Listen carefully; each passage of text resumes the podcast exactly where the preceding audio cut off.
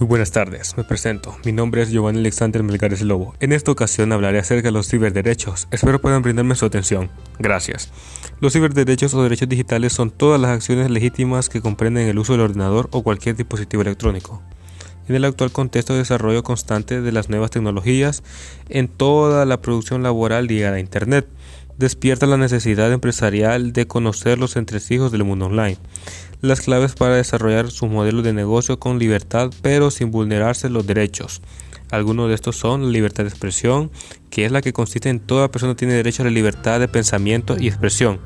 Este derecho comprende la libertad de buscar, recibir y difundir informaciones e ideas de toda índole, sin consideraciones de fronteras, en este caso mediante un dispositivo digital.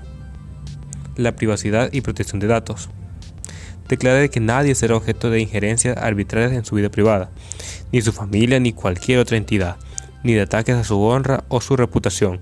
Toda persona tiene el derecho a la protección de la ley contra tales injerencias o ataques. El derecho fundamental a la protección de datos reconoce al ciudadano la facultad de controlar sus datos personales y la capacidad para disponer y decidir sobre los mismos. La libertad de asociación consiste en la facultad de unirse y formar grupos, asociaciones y organizaciones con objetivos lícitos, así como retirarse de las mismas. La libertad o el derecho a la asociación supone la libre disponibilidad de los miembros individuos para constituir formalmente agrupaciones permanentes o personas jurídicas encaminadas a la consecución de fines específicos. Es una de las prolongaciones de las libertades de pensamiento, de expresión, reunión y también una antesala de los derechos de participación. Algunas personas sostienen y mantienen la convicción de que los ciberderechos no existen. Argumentan de que los derechos y delitos son los mismos fuera y dentro de la red. La diferencia es que se ejercen mediante telemáticos. Defienden de que el sujeto solo existe en el mundo real y por lo tanto los derechos civiles se ejercen en relación a él. En la manera en la que el sujeto usa la red, ejercita sus derechos civiles, pero no nuevos derechos, ya que no existe una constitución exclusiva para ellos.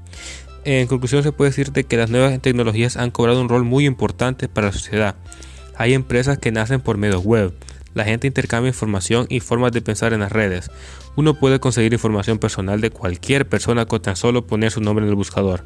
Y es por eso de que la regulación de estos espacios digitales es necesaria, porque no solo se trata de practicar nuestro derecho a la libertad, sino que debemos sentirnos seguros a la hora de hacerlo. Muchísimas gracias.